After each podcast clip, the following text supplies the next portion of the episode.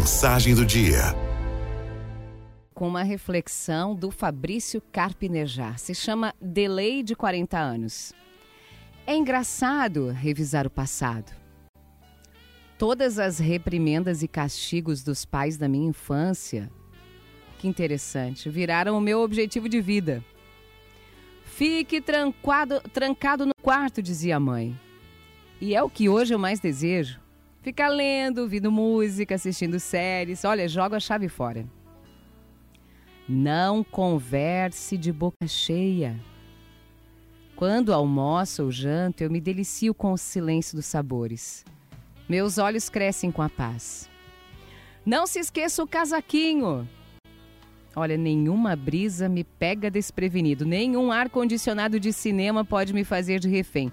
Eu sempre estou com o casaquinho, deixo até um deles no carro para facilitar o uso. Não fale com estranhos. Olha, já tá difícil falar com os amigos. Com quem não conheço, então, mais ainda. Sou educado com todos, íntimo com poucos. Minha mãe dizia assim: não me interessa o que é que seus amigos podem ou não podem fazer. Era uma prevenção à inveja para não ficar controlando a minha alegria pelo desempenho dos outros. Eu comemoro o sucesso dos outros não sofrendo mais pelo que não aconteceu comigo. Cada um tem a sua régua. O que é bom para mim pode ser ruim para um amigo e vice-versa. Avise quando chegar, dizia o pai. A minha esposa e meus filhos já sabem. Eu mando uma mensagem quando embarco e outra quando estou de volta. Eu espalho pela família o GPS dos meus passos. A mãe dizia assim: Em casa nós falamos.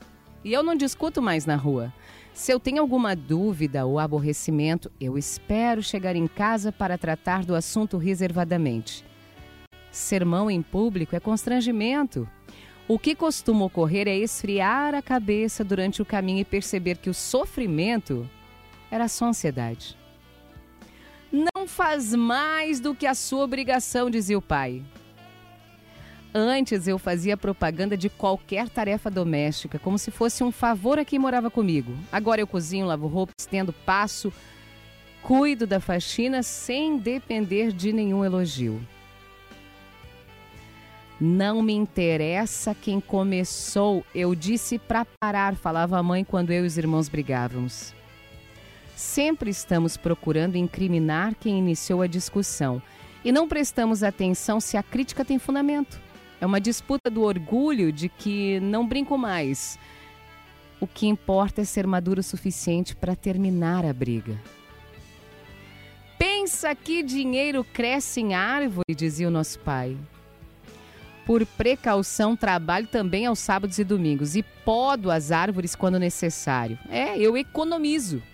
No fim do mês, dedico pequena parte do salário à minha reserva florestal. Pensando bem, eu acho que meus pais eram profetas. Ou, ou eles falavam mais deles do que de mim naquela época. Talvez eles buscassem secretamente realizar tudo o que estavam dizendo para mim. Era um autoconvencimento que me usava como espelho.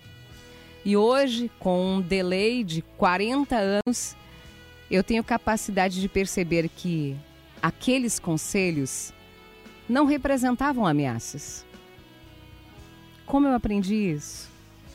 Um passarinho me contou. Ou como eles mesmos me alertavam. Você só vai entender quando for pai. E eu me tornei pai de mim mesmo. O passarinho de mim mesmo. Cùng